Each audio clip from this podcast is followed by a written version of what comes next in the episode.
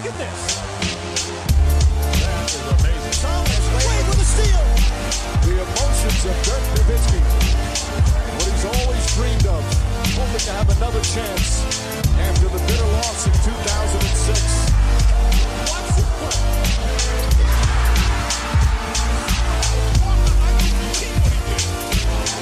That is amazing. Hallo und willkommen zu Gutnext, dem deutschen Basketball-Podcast im Internet. Mein Name ist André Vogt und ich begrüße euch zu einer neuen Folge unseres kleinen, aber feinen Basketball-Hörspiels. Heute mit der Rapid Reaction Nummer 12 am 19. August 2020 und die wird präsentiert von all denjenigen, die supporten, die das hier möglich machen, dass sie werktäglich der Podcast kommt, dass der Fragen-Podcast Freitag kommt und dann demnächst auch wieder die, ja, außer der Reihe Premium-Podcasts, wie immer ihr sie nennen wollt. Wie könnt ihr supporten? Am allerliebsten ist mir gutnext.de registrieren, dann kriegt ihr eine Mail mit Dauerauftragsdaten, den einrichten, mir einen Screenshot schicken an dre at gutnext.de und dann läuft alles. Ihr könnt alles auch hören, was wir jemals gemacht haben. Oder patreon.com slash drehvogt, da könnt ihr dann mit PayPal und mit Visa-Karte ran. Das ist für mich dann nicht ganz so gut, weil halt Gebühren abgehen, aber geht natürlich auch. Wir haben die zweite Nacht Playoff-Spiele hinter uns und klar, eine Sache sticht heraus nach diesem zweiten Viererpack Postseason 2020. Die beiden Top Seeds haben verloren, deswegen heute eine Menge News.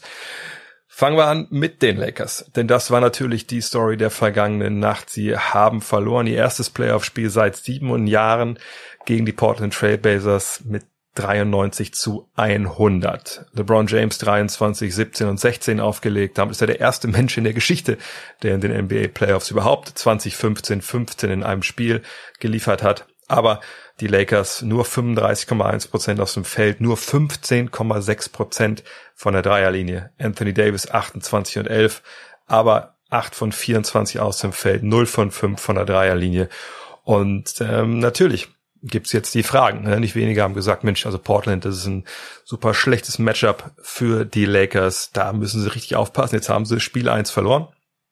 Wenn ihr euch erinnert, vergangene Woche mit Julius äh, Schubert habe ich darüber gesprochen gehabt, den ihr heute auch noch hören werdet, ähm, über die Lakers. Haben gesagt, also eigentlich ne, Portland, sie haben niemanden, der LeBron verteidigen kann. Äh, Davis sicherlich schon, aber wenn LeBron im Playoff-Modus schaltet, dann macht der da relativ kurzen Prozess. Haben wir auch im Lockerroom am Samstag besprochen mit Jan Jagler. Nur jetzt war es nicht so. Und ähm, auf der einen Seite war natürlich äh, da Portland für verantwortlich, kommen wir gleich noch drauf, aber ich denke, die Lakers haben einfach eine Menge Probleme gezeigt, jetzt wieder, die sie auch während der Bubble hatten. Da ist zum einen die Dreierquote. Da muss man sagen, da haben wir in der Bubble schon gesagt, in den acht Platzierungsspielen, Junge, Junge, so 30 Prozent waren es, glaube ich, knapp von Downtown. Das ist richtig mies. Jetzt waren es nur 15,6, also die Hälfte davon.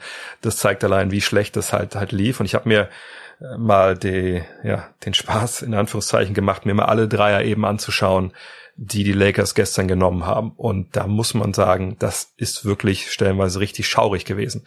Also wie die daneben geflogen sind, ja, also so, dass Dreier zu kurz waren, okay, ne, wenn die vorne auf dem Ring ditchen, kann passieren, kein Problem. Aber da waren Airballs dabei, da waren Bälle dabei, die, die gar keine Chance hatten reinzugehen. Das war noch nicht mal ähm, zum Großteil schlechte Würfe. Sicherlich waren ein paar Dreier dabei, die man so nicht nehmen darf, die man so als Team auch nicht rausspielen darf. Also vor allem der Dreier, kurz vor Schluss von Alex Caruso, wo er in eine unmögliche Situation gebracht wird, ähm, war natürlich richtig mies. Aber es war noch eine Menge freie Dreier dabei. Also gerade Danny Green, was der allein im ersten Viertel verknallt hat, das sind schon Würfe, das hat Frank Vogel auch danach gesagt. Also da normalerweise macht er da ein paar von. Und dann reden wir auch davon, dass LeBron James nicht 23, 17 und 16, sondern wahrscheinlich 23, 17 und 20 irgendwie hat. Ähm, von daher, ne, Dreier fallen mal, mal fallen sie nicht. Deswegen gibt's ja diesen schönen alten Spruch, you live by the three, you die by the three. Aber ich fand, abgesehen davon, dass sich ihr Dreier nicht treffen, dass das schon wieder ein Hinweis war auf ein strukturelles Problem. Und ich frage mich, wie die Lakers das jetzt lösen wollen im weiteren Verlauf dieser Serie. Denn ähm, wir erinnern uns an die LeBron-Teams in Cleveland. Da hat er immer wieder, wenn es Probleme gab, äh, in diesen Ich mach das jetzt Modus geschaltet den man gestern fand ich nicht so oft gesehen hat. Also gerade in der zweiten Halbzeit dann gegen Ende, es war ja auch knapp, dann eigentlich relativ lange, ähm, wenn man dann sieht, dass er von Gary Trent Jr., nichts gegen Gary Trent Jr., aber äh, von der Statur her, sein Vater würde es sicherlich ein bisschen besser machen. Er war ein bisschen größer, ein bisschen breiter. Er hat eigentlich, äh, also wenn er, wie es dann auch am Ende im vierten Viertel stellenweise war, auf dem High Post gegen LeBron verteidigt, dann hat er da eigentlich körperlich keine Chance. Da kann natürlich immer Hilfe kommen, etc. pp. Aber das geht eigentlich nicht. Und da fand ich äh, bemerkenswert, dass es da nicht jedes Mal so war, dass LeBron halt da versucht hat, was zu forcieren. Also im Sinne von, ne, er nimmt ihn den Low Post oder er versucht, ne, einen zweiten Verteidiger zu ziehen und rauszupassen. Kann man natürlich jetzt auch sagen, gut, hat ja auch nichts gebracht. Die Dreier fielen ja nicht. Naja, aber was die da gemacht haben, hat auch nichts gebracht. Also ich denke, LeBron hat noch diesen extra Modus in sich. Es, es kam mir so vor, dass dieses erste Spiel für ihn so ein bisschen war, okay, ich gebe den Ball weiter an meine Jungs, die machen das schon. Irgendwann werden diese Bälle halt fallen, sie fielen halt nicht. Und deswegen haben sie das dann halt auch verloren. Äh, da sehe ich nicht so das große Problem. Sie werden bessere Dreier treffen und wenn es dann 30 statt 15 Prozent sind, dann gewinnen sie auch das Spiel. Was mich aber nach wie vor, und das haben wir vergangene Woche auch, glaube ich, beim Spiel gegen die Pacers auf The Zone, Stefan Koch und ich thematisiert, die Art und Weise, wie Anthony Davis eingebunden wird in diese Offensive, ist für meine Begriffe ein, ein, Basketballverbrechen momentan. Und ich weiß nicht, woran das liegt. Liegt das an ihm selber, dass er das nur so machen will, wie er das momentan macht? Was war, glaube ich, ja 8 von 24. Ne? Ähm, warum geht er nicht mehr ähm, auf die 5, um Mismatches attackieren zu können? Was ist mit den, den Drives? Was ist mit ja, diesem unwiderstehlichen Davis, den wir dieses Jahr relativ oft gesehen haben? Er wirkt für mich immer noch bisschen losgelöst von der Offensive, manchmal auch ein bisschen planlos. Und ich frage mich, wie das sein kann. Auch wenn man jetzt natürlich sagen kann, klar, da gab es eine lange Pause und so, aber es wird ja auch schon wieder seit einiger Zeit Basketball gespielt. Und das ist für mich das Hauptproblem momentan bei den Lakers. Denn alles andere ist ja gut gelaufen. Ja, das war ein Spiel von der Pace her, das war Lakers Pace. Ähm, Portland war noch nicht mal richtig gut. Kommen wir mal zu Portland. Nur 39,2 Prozent aus dem Feld. Klar, Lillard mit 34, McCollum mit 21. Ähm, aber eben auch weil Davis auf der 4 dann oft agiert hat, weil man auch mit Kuzma äh, dann auch agiert hat. Also Portland konnte, auch weil die Dreier nicht fielen, von den Lakers mit ihren großen Spielen. Die haben stellenweise mit zwei Centern gespielt, mit Nurkic und mit Whiteside. Whiteside hat fünf Blocks und Whiteside war kein Minusfaktor. Das, das ist was, was wir über Hassan Whiteside dieses Jahr nicht so oft gesagt haben. Ähm, aber es liegt alles an den Dreiern, es liegt alles an der Geschichte mit, mit Anthony Davis. Fallen die Dreier mehr, muss einer von den Langen runter, vielleicht auch müssen alle Langen runter geht Davis wirklich mal hin, wo es weh tut, ne, forciert Sachen, dann, dann glaube ich immer, dass die Lakers diese Serie dann äh, auch für sich entscheiden. Aber die Lakers waren nicht das einzige Team, was verloren hat als Number One Seed. Da gibt's noch ein anderes, die Milwaukee Bucks, und die haben mit 110 gegen 100, äh, 110 zu 122 gegen Orlando abgeschenkt, in Anführungszeichen. Nikola Vucevic überragend mit 35 und 14. Auf der anderen Seite Janis Antetokounmpo mit Zahlen, die Janis Antetokounmpo ebenso auflegt. 31, 17 und 7. Und Orlando gewinnt schon wieder gegen ein Top-Team zum Playoff-Auftakt. Wenn ihr euch erinnert, 2019 war das auch so. Da haben sie gegen wen gewonnen? in der ersten Runde zum Auftakt? Genau, die Toronto Raptors. Und damals gab's ja dann, ne, klar, viele Unkenrufe, oh, guck mal, Toronto, ist egal, ob jetzt Kawhi da spielt oder Rosen in den Playoffs, klappt's bei denen nicht. Danach haben sie trotzdem verloren. Ähm, ich sage nicht, dass jetzt jetzt so wird gegen die Bucks, aber ähm, im Gegensatz zu den Lakers habe ich bei den Bucks nicht ganz so viele strukturelle Fragen. Natürlich gibt es die Fragen nach Plan B. Ne, was ist, wenn die Zone zugepackt wird, wie es gestern auch war? Ähm, denn das muss man auch ganz klar sagen, das hat Orlando stellenweise defensiv eben richtig, richtig stark gemacht. Da waren dann wirklich drei, vier, manchmal sogar fünf Mann in der Zone. Ja, Jans Antetokounmpo hat den Ball rausgepasst. Und dann kam dann stellenweise einfach nicht so viel Gutes bei rum. Und äh, dieser Plan B, wer dann übernimmt, wo, wo dann so diese zweite Stufe Playmaking ist, das haben sie nicht richtig gut beantwortet. Dreierquote waren nur 33,3 Prozent. Ähm, da muss man sicherlich nicht mehr liefern, wenn ein Team so verteidigt, wie das die, die Magic da gemacht haben. Allerdings war für mich der Hauptgrund, warum die Bucks das Spiel verloren haben, eben die fehlende Spannung, äh, gerade in der Defensive. Ja, 122 Punkte gegen Orlando abzugeben, boah, das ist schon, das ist schon, das ist schon eine Menge. Das ist schon ein Brett. Da, das, das sollte man sicherlich ein bisschen besser machen, wenn man ganz hohe Ansprüche hat. 49,4 Prozent haben die, äh, die Magic geworfen aus dem Feld, 39 von der Dreierlinie. Ähm, alles in allem sehr, sehr, sehr, sehr gute Zahlen für die Magic und sehr, sehr schlechte Zahlen für die Defensive, die eigentlich einen viel, viel besseren Ruf genießt. Ich hatte aber wirklich den Eindruck, dass die Bucks einfach nicht, nicht wach waren. So gerade in der ersten Halbzeit. Es war so schlafwandlerisch, wie da durchgegangen sind. Und ich weiß gar nicht, wer es danach gesagt hat, ob es George Hill war oder irgendwer anders, der meinte, ja, aber irgendwie, ne, jetzt fehlt so die Heimmannschaft, ja, so die Heimfans, die uns pushen. Und man so denke, ja, Freunde, pass auf, also, ne, das kann man sicherlich sagen und das ist ja auch so. Aber das ist ja auf der einen Seite auch blödsinnig. Also, wenn ihr was reißen wollt dieses Jahr in den Playoffs, ihr wisst ja, wie es jetzt läuft in der Bubble. Das ist halt ohne Fans. Das ist kein Heimvorteil.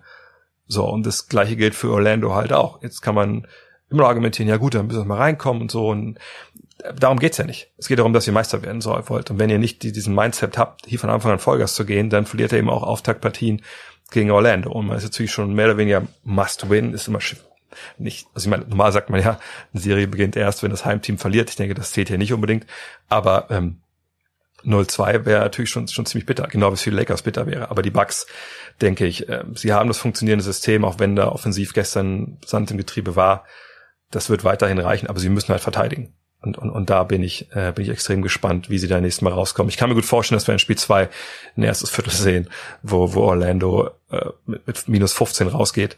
Einfach weil die Bucks jetzt defensiv dann zupacken. Denn nur so können sie überhaupt Ansprüche anmelden. Ich denke, Mike Budenholzer, der mega angepisst war, ich weiß nicht, ob ihr das Spiel gesehen habt, aber das äh, On-Court-Interview, das er gegeben hat, das war so schmallippig, äh, viel, viel schmallippiger geht's eigentlich nicht. Aber Statistik vielleicht zu den Lakers und den Bucks.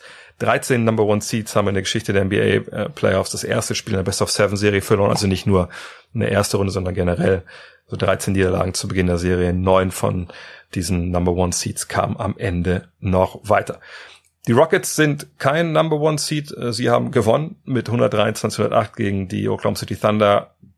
James Harden 37 und 11 aber vor allem Eric Gordon 21 und Jeff Green mit 22 Punkten. Das war extrem wichtig, denn Russell Westbrook, kommen wir gleich noch zu, war halt ähm, nicht dabei aufgrund von seiner Quadrizepsverletzung und der ist auch jetzt noch auf ja, unbestimmte Zeit raus, weil sein, sein rechter Quadrizeps eben noch nicht schmerzfrei ist. Und momentan gibt es auch noch keine Diagnose oder Prognose, wann er denn wieder dabei ist. Aber für ein 1-0, ähm, Oklahoma City, Gallinari richtig stark mit 29, Paul 20, 10 und 9. Aber die Thunder, ich glaube, Bill Donovan hat es auch gesagt, die hatten so ein paar Stretches drin in diesem Spiel, wo sie einfach zu wenig Druck hatten, ja, wo sie nie ins Laufen gekommen sind, wo sie irgendwie so ein bisschen passiv wirkten. Und äh, Shea Gilgis Alexander und Dennis Schröder, ja, also beide ganz, ganz gebrauchten Tag erwischt. Äh, SGA mit neun, Dennis mit sechs Punkten, Dennis gar mit dem schlechtesten Plus-Minus-Wert von minus 19. Da muss auf jeden Fall mehr kommen. Da müssen sie einfach auch mit, mit Speed die, die Rockets viel mehr fordern gerade in Eric Gordon, gerade in James Harden, wenn sie ne, diese jungen Beine, die sie da haben, auf jeden Fall in die Waagschale werfen wollen. Ähm, bin sehr gespannt. Auf jeden Fall ein guter Auftakt für Houston, die auch, ich glaube, sie sind, glaube ich, im, im Rebound Fight, was waren es, minus acht oder so, also war gar nicht so gravierend, wie das ähm, eigentlich sein müsste, damit Oklahoma City diese Serie gewinnt. Kommen wir zu den Spielen der, der heutigen Nacht und was da vielleicht für News gibt und die, ja, bitterste Nachricht, die gestern dann äh, sich leider bestätigt hat, ist, dass Gordon Hayward den Boston Celtics mindestens vier Wochen fehlen wird. Er hat eine Bänderdehnung im rechten Knöchel im, im Auftakt gegen ähm, die Sixers sich zugezogen. Ähm, vier Wochen, das bedeutet, dass er wahrscheinlich dann mindestens bis zu den Eastern Conference Finals ausfällt und wer weiß, wie er dann zurückkommen kann. Ganz, ganz bittere Geschichte. Ähm, denn äh, ja, die Celtics, auch wenn, glaube ich, Brad Stevens gestern gesagt hat, ja, wir sind eine tiefe Mannschaft, wo ich so denke, ah, nee, nee, sei denn eigentlich nicht, wenn wir ehrlich sind. Ähm, es sei denn, Taco Fall dreht jetzt tierisch auf. Ähm, von, von daher schade, weil klar, wir haben das ja auch letzte Woche hier an der Stelle besprochen, glaube, jetzt auch im Fragen-Podcast, ne, was Houston macht mit Microball kann, kann Boston auch mit einer bisschen größeren Aufstellung, mit einer Aufstellung, die viel, viel talentierter, talentierter ist von eins bis fünf.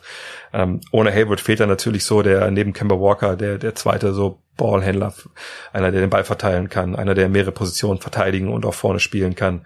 Richtig, richtig bitter, gerade auch hier für Hayward, der eine ganz lange Verletzungsgeschichte äh, ja jetzt hatte, damit mit seinem Knöchelbruch von ein paar, paar Jahren. Die Sixers gegen die die Celtics natürlich spielen, werden darauf wahrscheinlich reagieren müssen, indem sie ihre Startformation ändern. Denn schon zum Auftakt hatte Hal Horford so ein bisschen seine Probleme. Er ne, musste ja defensiv dann immer am Flügel mit rumjagen, hat glaube ich damals, hat er nicht Jalen Brown verteidigt? Ich glaube ja. Und gleichzeitig hat er es vorne nicht so geschafft, seine Länge dann in ja, in ein Mismatch, Mismatch umzumünzen, dass die, ähm, die, die Celtics da also irgendwie groß Probleme hätten, gehabt hätten und gedoppelt doppelt hätten müssen oder so. Ähm, hat alles nicht funktioniert. Deswegen hat ähm, Brad Brown gesagt, ja, wir denken über alles nach, ähm, auch eben die erst fünf zu ändern, weil eben Marcus Smart aller Wahrscheinlichkeit nach auch reinrücken wird für Gordon Hayward. Ich wüsste jetzt nicht, wie Brad Stevens das sonst löst. Und dann ist es natürlich noch mal schneller, noch mal schwieriger vielleicht für für einen Ella Horford oder generell dann für die Sixers da wirklich Matchups zu finden. Und ich würde sagen, denken, dass Matisse Thibault ähm, wahrscheinlich die Alternative ist, hat gut gespielt in Spiel 1.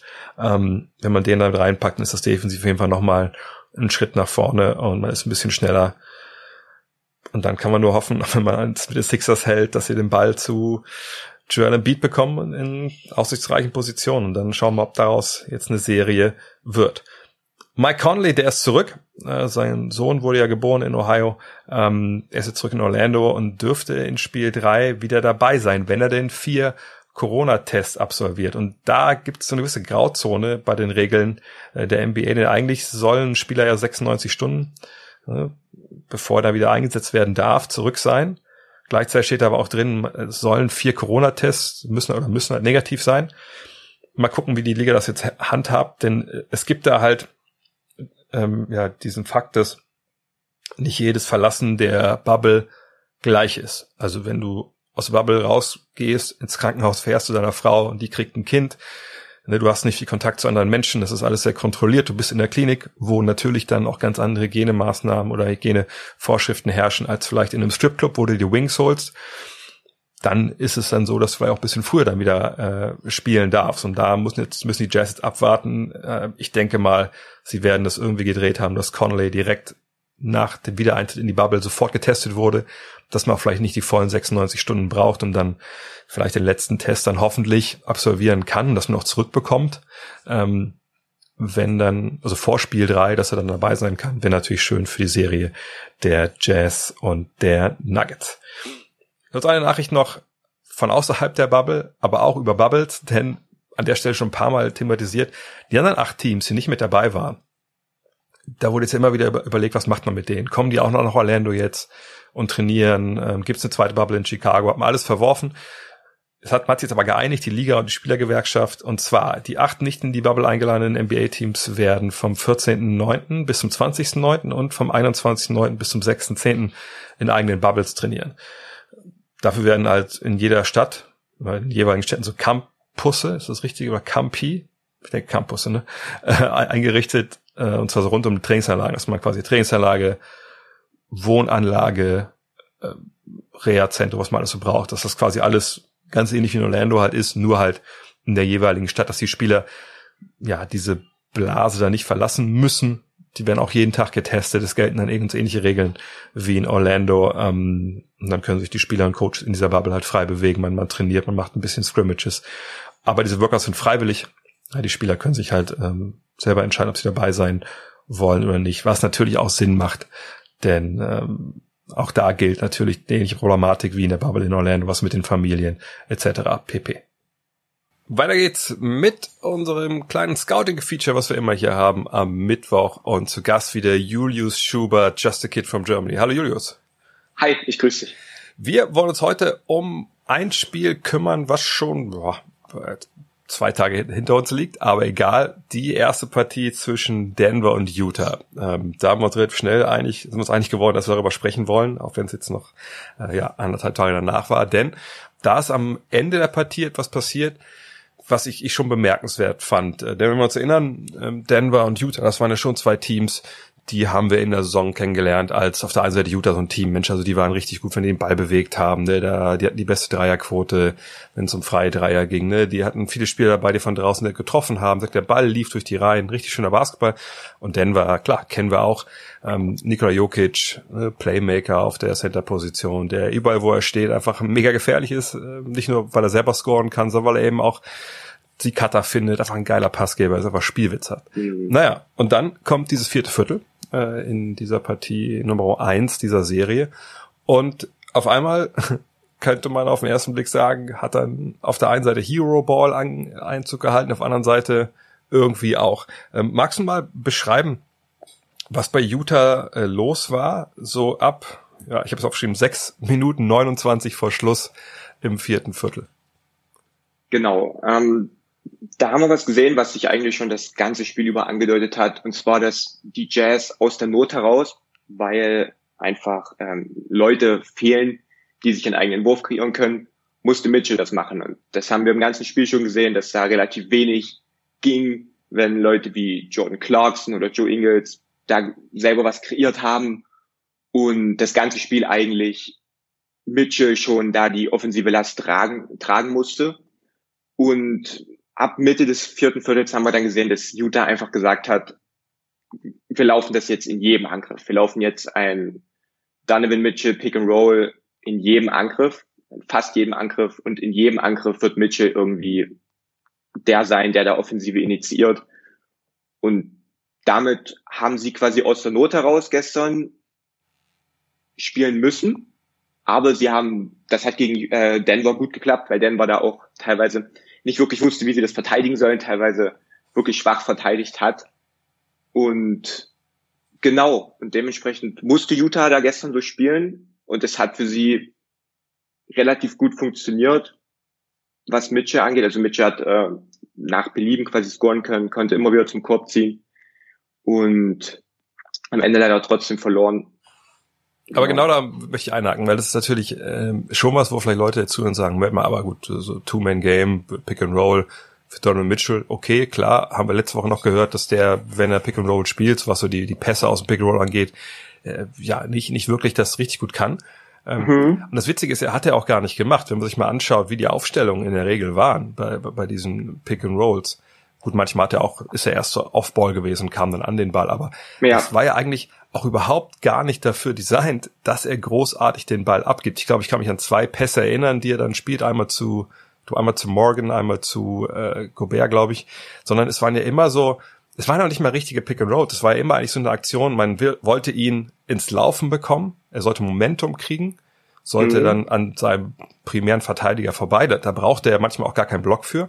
Und was mich dann einfach so äh, schockiert hat auf Seiten Denvers, die auch in der Bubble schon keine gute Defense gespielt haben, das hatten wir, glaube ich, auch schon thematisiert. Aber ähm, das dann, obwohl das Spacing längst nicht optimal war auf Seiten der, der, der Jazz. Also es wäre jetzt nicht so gewesen, dass er jedes Mal, wenn die Hilfe gekommen wäre, einfach rausgepasst hätte und da wäre einer freigestanden, denn die haben sich an einer Baseline so ein bisschen gebannt, da seine, ähm, seine Kollegen.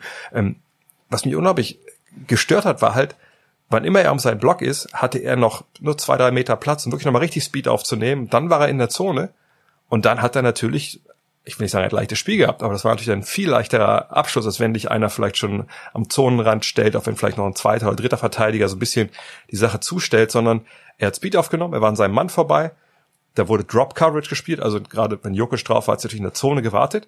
Aber ob Jokic da stand oder Peng, in der Regel ist Mitchell an ihm vorbeigezogen und hat einfach dann ähm, ja, den Ball abgelegt. Und da muss ich sagen, also Respekt natürlich vor, vor Mitchell, aber wie Denver das verteidigt hat, das, ja. boah, das ließ schon einige Wünsche ja. offen. Das war wirklich, das war wirklich schwach verteidigt und egal wie sie es verteidigt haben. Also du hast schon gesagt, wenn sie Drop Coverage gespielt hat, könnte Mitchell entweder direkt in seinen Wurf gehen oder halt wirklich im Eins gegen Eins den, den Big Man attackieren, weil da nicht wirklich reingeholfen wurde zur Mitte hin wenn sie gehatcht haben, vor allem mit Michael Porter Jr., hat das überhaupt nicht funktioniert. Michael Porter Jr. wurde ja quasi vom Feld runtergespielt dann im vierten Viertel, weil er auch dann offensiv nichts mehr so wirklich gebracht hat. Und auch wenn man geswitcht hat, die, ähm, die Nuggets haben dann auch viel geswitcht. Da wurde dann einfach sobald, wie du schon gesagt hast, sobald ähm, Mitchell da quasi seinen Gegenspieler geschlagen hat, war quasi durch oder konnte das Foul ziehen. Also es war wirklich schwach verteidigt. Ich bin da echt gespannt. Zumal, was mich halt wundert, es war nicht wirklich kompliziert, was, was, was Utah gemacht hat und auch was Mitchell gemacht hat, dass er quasi immer zu seiner rechten Seite geht. Das ist nichts, was der gestern anders gemacht hat als über seine komplette Karriere.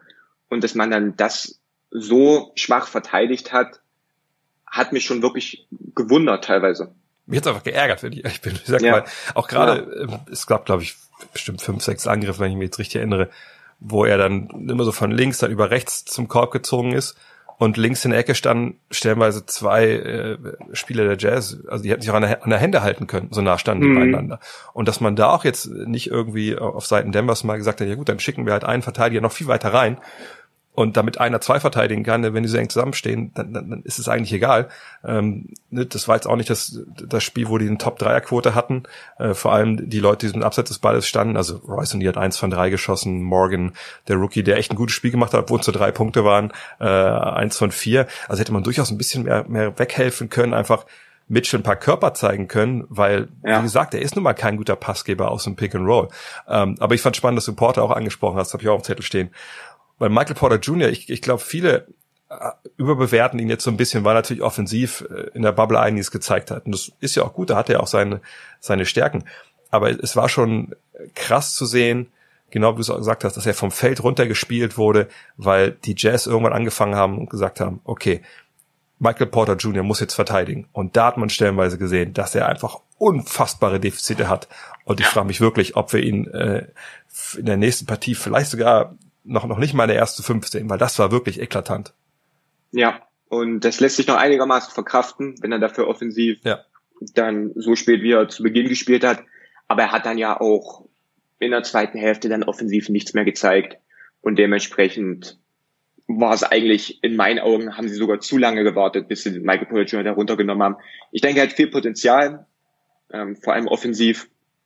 Aber das wird noch ein sehr, sehr weiter Weg, bis er dann auch wirklich in den Playoffs da viele Minuten spielen kann und großen Einfluss auch nehmen kann auf ein Spiel. Von daher würde es mich echt nicht wundern, dass, äh, wenn Jeremy Grant, den haben wir ja gestern auch 40 Minuten, oder vorgestern 40 Minuten gesehen, hatte zwar keinen einzigen Rebound, was eigentlich unmöglich ist für jemanden mit seiner Athletik, Mhm. aber ähm, ich, ich könnte mir gut vorstellen, auch weil man Mike Malone natürlich der Coach ähm, nicht unbedingt einer ist, der vor größeren Lineups zurückschreckt und man mit Paul Milzer, wie man hat, der durchaus auch zwischen drei und vier switchen kann, Grant eigentlich auch im Notfall. Und du hast ja auf der anderen Seite auch jetzt nicht die Jungs mit O'Neal oder Morgan oder, Niang, wenn er reinkommt, ähm, die wirklich dir da alles abverlangen, wenn du äh, mit einer längeren Truppe spielst und hast du noch ein bisschen Athletik dabei und dann kannst du, glaube ich, Michael Porter Jr. von der Bank bringen. Und wenn er dann vielleicht wirklich gegen den Niang ran muss oder egal wer da von der Bank kommt bei Utah, die Bank ist ja relativ dünn, dann kann er da, glaube ich, vorne sein Ding machen und hinten gut, ne, da muss er damit leben, wenn er ein paar, paar Dinge abgibt. Aber so, glaube ich, kommst du ein bisschen besser in die Partie. Aber lass uns vielleicht auch über Denver natürlich sprechen, denn bei Denver war ein ganz ähnliches Phänomen zu sehen. Wenn ich eben gesagt habe, so Spacing haben sie irgendwann komplett aufgegeben, war das da nicht anders. Ja, wir haben, ich habe es aufgeschrieben, vier Minuten 28 vor Schluss der regulären, Saison, äh, regulären Spielzeit. Es gab noch Verlängerung sicherlich, aber seit ab da war es eigentlich nur noch Two-Man-Game mit äh, Jamal Murray und Nikola Jokic. Und wer immer sonst auf dem Feld war von Denver, stand eben auch in der Ecke rum. Sicherlich, ne, wenn das initiiert wurde, das Pick and Roll, dann gab es so ein bisschen Bewegung, ne, dass man sich so ein paar, paar Plätze getauscht hat, um die Help-Verteidigung so ein bisschen auszuhebeln äh, und die zu binden an der Baseline. Aber am Ende war es wirklich nur diese beiden Leute. Und was Jamal Murray da an Würfen getroffen hat, das, also ich habe das ja bei TJ Warren, glaube ich, mal getweetet letzte Woche, äh, dass ich, ich es ist schon lange her, ist, dass ich bei dem Spieler einfach nur noch lachen musste, wenn ich noch kommentiert habe. Jetzt habe ich Jamal Mm, Murray nicht kommentiert, aber was, was der da getroffen hat, also da hat man wirklich irgendwann nur die Hände hochgeworfen und gesagt, okay, ja gut, aber da kannst du dann auch nichts mehr machen. Aber ich fand es entspannt, dass die Nuggets aber wirklich dann nur noch auf dieses Two-Man-Game gegangen sind und das Ja. auch so gut ausgespielt haben. Auf jeden Fall. Ähm, das war einfach, das hatte, das hatte mehrere Gründe. Auf der einen Seite, wie du schon gesagt hast, das waren einfach Würfe, die trifft ja auch nicht jedes Spiel. Das waren einfach unfassbares Shotmaking, was er da gestern, dass er halt quasi alles getroffen hat. Das sieht man echt nicht oft. Aber man muss auch sagen, dass Utah ihn da auch wirklich entgegengekommen ist und dass Utah das quasi auch erlaubt hat, so zu spielen. Ich meine, diese Drop Coverage, wo, wo Rudy Gobert da wirklich absinkt und den Korb beschützt, das spielt Utah schon immer vor allem mit Gobert und das funktioniert auch gut, aber es funktioniert nicht gut gegen Spieler wie, wie wir zum Beispiel gesehen haben ähm, vor, vor zwei Tagen, Jamal Murray, der quasi sobald er über den Screen geht, in den Pull-Up-Wurf gehen kann. Und wenn du dann auch noch einen Verteidiger hast wie, wie Ingles oder, oder Royce O'Neal am Anfang, die dann auch nicht unbedingt schnell über den Screen kommen und auch dann nicht die besten Verteidiger in diesen Situationen sind, dann gibst du quasi Würfe ab. Und klar, er hat viele schwere Würfe auch getroffen, aber er hatte auch wirklich viel Platz bei diesen Würfen, einmal weil Gobert abgesunken ist und auch auf der anderen Seite, weil halt dann Ingels, wenn er dann halt sich über den Screen irgendwann gekämpft hat, dann äh, hat, hat Murray schon zum Stepback angesetzt oder wieder die Richtung geändert und da sind die dann auch wieder nicht hinterhergekommen. Und das ist halt das Problem dieser Drop Coverage und das hat man auch schon diese Saison gegen Spieler wie Damian Lillard gesehen. Man gibt quasi diese Würfe ab und ähm, die Nuggets haben sie dafür bestraft und wenn es funktioniert, dann verstehe ich auch, warum man das dann in einem Angriff nach dem anderen gelaufen ist. Und wenn du dann noch einen Spieler hast wie Nikola Jokic, der nicht zum Korb abrollt in der Regel, sondern lieber rauspoppt, und dann hast du aber Gobert, der sehr tief zum Korb absinkt, dann ist halt wirklich das Problem, dass ähm, man damit auch zur Not immer noch einen Wurf abgibt für Nikola Jokic. Und man hat das ein, zwei Mal gesehen, dass äh, Jokic dann auch diesen offenen Wurf hat. Und er hatte auch in der allerletzten Sequenz ähm, der, der regulären Spielzeit, wo er da den freien Wurf nicht genommen hat, stattdessen zum Korb gezogen ist, auch die Möglichkeit da zu werfen. Und ich bin da echt gespannt, wie, wie man das äh, zukünftig verteidigt und diese Drop Coverage, das hat man letztes Jahr gegen Houston gesehen, vor zwei Jahren gegen Houston gesehen und auch immer wieder gegen solche Guards, die halt werfen können, die Damien Lillards, Kyrie Irvings, ähm, Steph Currys. Man gibt halt offene Würfe ab gegen Spieler, die halt sofort werfen können, wenn sie über den Screen gehen. Und das ist halt das Problem an dieser Taktik. Und wenn es funktioniert, dann, dann verstehe ich das auch, dass, dass Denver das dann in einem Angriff nach dem anderen gelaufen ist. Und die Frage ist natürlich auch da jetzt, was, was kann Utah machen? Und ähm, man wird sich fast wünschen, dass Grant Snyder einmal bei Nick Nurse anruft, denn ich habe es eben schon erwähnt, auch das Spacing war jetzt nicht optimal. Das war dieses Two-Man-Game, dreimal an der Baseline, bisschen Bewegung, aber ich habe mich gefragt, also eigentlich, und das ist immer schwer von, von so einer Geschichte, du hast schon angesprochen, die super funktioniert für Denver, äh, für Utah, ne? Diese Drop-Defense mit Gobert, das ist was, mhm. das, das spielen die ja nicht umsonst und das hat sie auch dahin gebracht, wo sie jetzt sind und eigentlich gehst ja auch mit dem Mädchen tanzen, mit dem du auf den Ball gegangen bist, so, wie man so schön sagt. Ja. Aber ich, ich habe mich gefragt gestern, ey, wenn du dann, egal wer da jetzt am Ende auf dem Feld stand, ob das jetzt O'Neill war oder, oder Morgan oder sonst wen, wenn du dann nicht einen auf Nick Nurse machst und sagst, pass auf, Rudi, jetzt, du deckst mal nicht Jokic. So. Du, du deckst mal Grant, du deckst mal sonst wen. Und wir gucken mal, wenn wir dann dieses hohe Pick and Roll halt switchen, äh, vielleicht mit zwei Leuten, die, das können sogar halbwegs kleine Verteidiger sein, ja, die aber dann vor Murray bleiben können. Wir nehmen ihm diesen, diesen Wurf aus dem Dribbling weg. Wir nehmen ihn den Platz, ja. wir zwingen ihn zum Drive und dann kannst du immer noch helfen. Und dann müssen wir halt gucken, haben die gute Spacing, ne, passen die uns dann aus. Aber im Zweifel würde ich ja als, als verteidigender Trainer immer sagen, okay, also wenn die uns jetzt hier schon sechs, sieben Mal es immer Murray oder ja. Jokic waren, dann wäre es vielleicht ganz schön, wenn mal Millsap oder, oder Grant oder, oder, oder sonst wer oder Morris werfen soll, könnten, so, ne? Hast, ist da jetzt nicht passiert, aber da erwarte ich wirklich äh, ein, ein Adjustment von Utah in diese Richtung vor Spiel 2. Auf jeden Fall, auf jeden Fall. Und man hat mal wieder schön gesehen, und jeder Coach wird mir da widersprechen, dass quasi ein Pick-and-Roll eine Five-Man-Action ist und nicht ein Two-Man-Game in dem Sinne. Aber wenn du halt zwei Spieler hast, die das so gut können und so gut miteinander harmonieren, dann kannst du die vor allem im Playoff-Basketball so isolieren, dass es, es ist nicht egal, welche anderen drei Spieler da spielen. Aber wenn die beiden das so gut können und man dann auch noch so verteidigt wird, dann können, dann kann man das wirklich Angriff für Angriff laufen. Und deswegen bin ich auch nicht wirklich, ohne jetzt von den Lakers anfangen zu wollen, nicht pessimistisch den Lakers gegenüber, weil die Lakers es genauso machen können mit LeBron und Anthony Davis, dass wenn du quasi zwei der drei besten offensiven Spieler hast auf dem Parkett, die so gut miteinander harmonieren, dann kannst du das Angriff für Angriff laufen. Und da bin ich echt mal gespannt, was, ähm, was Utah sich da einfallen lässt. Oder ob sie da zumindest ein bisschen Abwechslung reinbringen, weil diese Taktik selbst an einem Tag, wo wo Murray nicht so viel trifft und nicht jeden Wurf trifft, kann ich mir nicht vorstellen, dass er mit dieser Taktik davonkommt gegen so ein Team. Genau, das wäre jetzt mein Punkt gewesen. Ich meine, ich, ich bin dabei, man kann das machen auf jeden Fall, aber ich glaube, man kann es wirklich auch nur als, als Two-Man-Action begreifen in Spiel 1. Oder auch von mir aus in Spiel hm. 4 gegen eine Mannschaft, die, die, die nicht gut aufgestellt ist. Aber die Jazz sind ja gut aufgestellt. Das ist eine gut gecoachte Truppe und mich würde es arg wundern, wenn wir nochmal eine Partie sehen in dieser Serie. Eigentlich auf beiden Seiten, wenn ich ehrlich bin, wo das so durchgeht. Ne? Weil ich, ich denke, wenn wir es nochmal ganz kurz runterbrechen wollen, also mein Denver, die müssen einen viel besseren Job machen, um halt einen, einen Körper vor vom Mitchell zu halten, dass er nicht diese, diese straighten Drives, Drives bekommt. Ja. Ja, die, auch da wird die Drop Coverage sicherlich mal in Frage gestellt werden oder es wird mehr Hilfe kommen von der Seite. Und, und Utah auf der anderen Seite muss eben wirklich den Ball aus, aus diesen, aus den Händen von diesen beiden Jungs halt nehmen. Ähm, weil das ja. ja auch das große Problem von Denver halt ist, ähm, dass sie eben offensiv ne, dann, dann nicht den, den dritten Mann haben, der, der so wirklich so, vielleicht, vielleicht ist Michael Porter Jr., aber der ist noch sehr, sehr jung. Ne? Von daher, ich, ja. ich bin eher sehr gespannt, was uns heute Nacht da erwartet. Was, äh, worauf würdest du tippen, wenn du müsstest? Jetzt musst du, wer da Spiel 2 gewinnt. Ich würde tippen, dass äh, Utah da wieder verliert. Also ich tippe auf Denver ähm, relativ deutlich. Also ich denke, dass Denver das äh, deutlich gewinnt, weil ich auch einfach nicht glaube, dass äh, Donovan Mitchell nochmal noch mal so ein äh, so einen Tag hat und äh, ich glaube auch Mike Conley wird für Spiel 2 auch noch nicht wieder bereit ja, sein nee, und dementsprechend genau. gehe ich da mit Denver. Ja, ich denke auch am Ende des Tages ist einfach das Playmaking. Wenn du auch siehst, sie haben nur 18 Assists gehabt, äh, sicherlich auch kein Wunder, wenn man so spielt, aber ist ja auch okay gewesen mit 57 Punkten. Ähm, mhm. Aber ich, ich denke, wie gesagt, jetzt, ich, ich denke, Denver hat mehr Möglichkeiten, das zu verhindern. Äh, und Utah dann nicht die Konter. Und auf der anderen Seite denke ich, selbst wenn Utah was in der Defense optimiert, Denver hat da einfach noch andere Jungs, die den Ball in den Korb werfen können. Da werden Freiräume sein, die haben die Veteranen. Ähm, von daher denke ich auch, dass wir da dann ein 2-0 sehen. In diesem Sinne, dann wünsche ich dir heute auch wieder tolle Playoffs. Hast du irgendwas äh, Neues äh, auf, auf deinem YouTube-Kanal äh, online gestellt zum Thema? Ähm, ich habe zu den Playoffs äh, jetzt noch nichts gemacht. Also das äh, Video zu dem Thema, worüber wir gerade geredet haben, die Utah Offense ähm, mit Donovan Mitchell. Dazu kommt heute noch ein Video. Hm. Und ansonsten habe ich jetzt noch keine weiteren Pläne gemacht. Ich habe ein Video über, über Gobert's Defense in diesen Drop Coverages, was äh, ich schon seit zwei Wochen rumliegen habe. Vielleicht ist ja auch mal ein ganz guter Zeitpunkt, das jetzt hm. da mal rauszuhauen. Aber da muss ich mal gucken.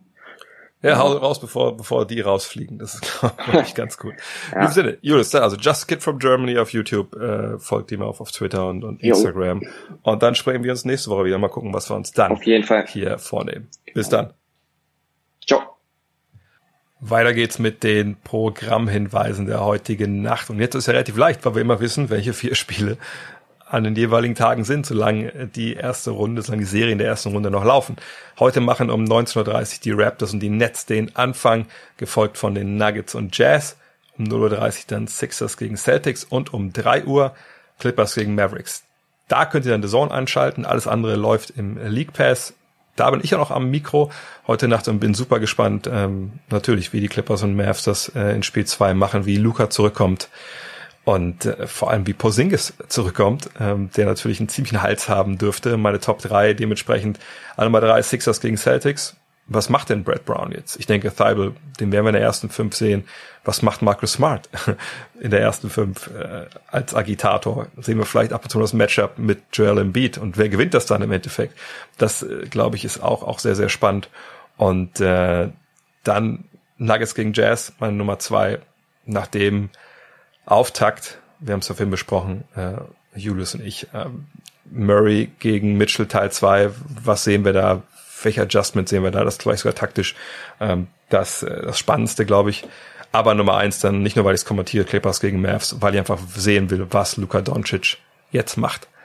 Er hat ja selber gesagt, das war ein terrible äh, First Game, ne, elf Turnover. Was wäre, wenn wir noch diese elf Ballbesitze gehabt hätten und mich würde nicht wundern, wenn der heute Nacht für 50 geht. Mich würde zwar auch nicht wundern, wenn die Clippers sagen, pass mal auf, Terrible, wir zeigen dir mal, was Terrible ist. Und dann macht er irgendwie nur 10, weil ihn halt, äh, ja, Beverly, Leonard, Morris, George einfach so unfassbar frustrierend an die Kette nehmen. Aber ich glaube, äh, ich tendiere eher zu 50. Zu guter Letzt das Google des Tages. We believe the best playoff series. We Believe the Best Playoff Series. Die Älteren wissen wahrscheinlich schon, worum es geht. Und passt ganz gut ins Thema, ja, Number One Seeds, die gegen die acht platzierten Teams verlieren. In diesem Sinne, euch äh, wundervollen weiteren Playoff-Tag. Heute Nacht ab drei Uhr bin ich bei Clippers gegen Mavericks am Mikro. Hoffe, wir sehen uns da oder hören uns da oder wenn nicht live, dann vielleicht morgen on demand. In diesem Sinne, bleibt stark. Bis dann.